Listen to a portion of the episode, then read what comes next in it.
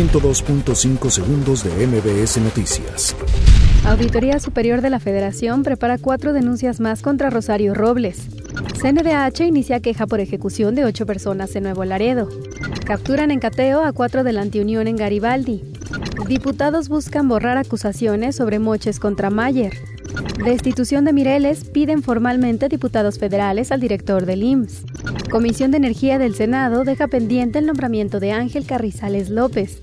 Comerciantes de la central de abastos fueron estafados 15 años mediante rifas conocidas como las rapiditas. Autoridades capitalinas cerrarán llave de agua en Iztapalapa durante tres días. Promueve protección civil, prevención de riesgos en sismos.